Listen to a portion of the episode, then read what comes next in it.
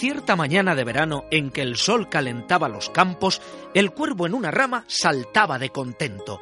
Había robado un gran trozo de queso en una granja y se proponía llenarse bien la panza.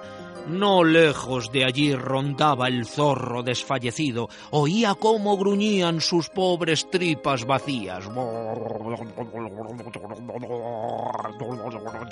No encontraba nada el pobre zorrito para llevarse a la boca.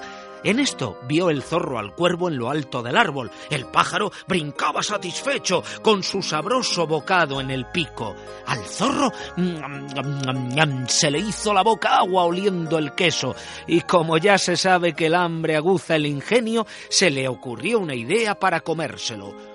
Muy buenos días, compadre, saludó Zalamero al cuervo. Vengo de muy lejos a escucharle, porque he oído que su canto melodioso nadie lo iguala. El cuervo, al oír estos halagos, hinchó el pecho muy ufano y se dispuso a lanzar uno de sus graznidos. ¡Ah! ¡Ah!